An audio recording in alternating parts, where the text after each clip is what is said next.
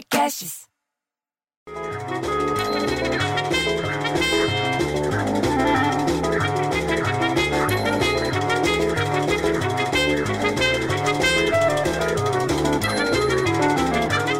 Ô bicho, você não viu o podcast durante a semana? Como que você não viu? Tô aqui todo dia falando.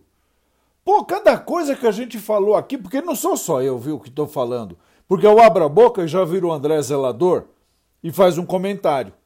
Arrumar o prédio direitinho, ele não arruma, mas para comentar ele tá pronto. Aí vem a brioça da Dona Lourdes, que anda pelo prédio sem máscara, e com a sayonara e com a sultana sem coleira, e fala outra coisa. Não dá para saber quem falou o quê.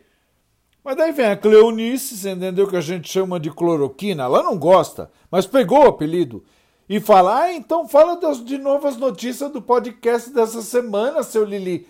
Aí eu lembro todo mundo que na terça aconteceu uma coisa bonita, porque após a morte do Rodrigo Rodrigues, coitado, fizeram uma homenagem linda para ele, diferente para ele.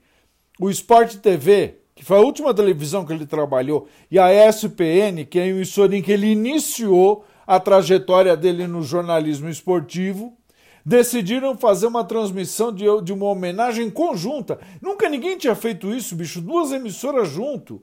Os programas Troca de Passes da Sport TV e o Sport Center da ESPN, eles interagiram durante 30 minutos. Pô, eu achei lindo.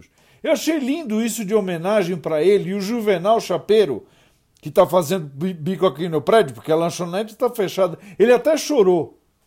Aí lembrei também da Miquelina, que tem 14 anos, mas tem nome de velha, que falou que essa semana também morreu Renato Barros. Você lembra dele da banda Renato e seus Blue Caps?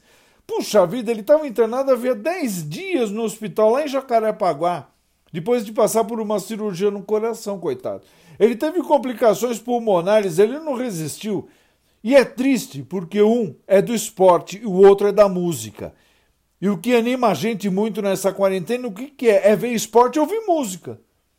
Aí a dona Misídia, que não pode ouvir a gente falando, que ela já vem lá de baixo para arrumar a confusão e fala: falando em música, a cerimônia da 150, 90, 40 edição da premiação do M vai ser virtual. Porra, bicho, o M é prêmio de televisão, o Beócia, não é de música. E daí a dona Lourdes, achando que eu estava falando com ela, porque ela, eu chamei a dona Misíria de Beócia, falou: ah, o evento vai acontecer no dia 20 de setembro e que os candidatos aos prêmios receberam uma carta da organização informando que a tradicional festa, que é lá em Los Angeles, a festa é longe pra cacete, não será celebrada esse ano. Porra, bicho, ninguém ouve o que eu falo. As pessoas vão falando por cima de mim. Eu tava falando de outro assunto. Entra ela e fala isso, daí vem a Beócia. Ah, vou te falar. Daí vira, vira Maria José. Você entendeu que não tinha nada que ver com a bagunça e fala que um urso de pelúcia, olha isso, que um urso de pelúcia roubado foi devolvido à dona essa semana lá no Canadá. Nada a ver com a conversa, bicho, mas daí ela falou que o caso ficou conhecido quando aquele ator que chama Ryan Reynolds, você sabe quem é o Ryan Reynolds? Que fez o Deadpool, você lembra dele? Ele é engraçado. Então, diz que ele ofereceu uma recompensa de quase 20 mil reais pela, pela pelo urso.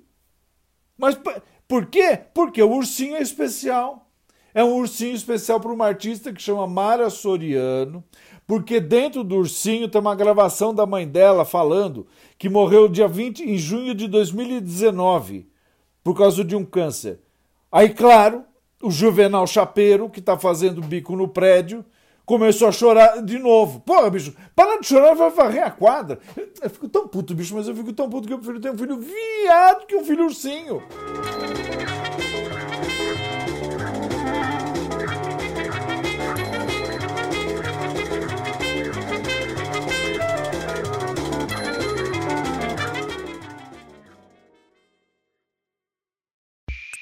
Esse podcast foi editado por Rafael Sales e Júlia Fávero.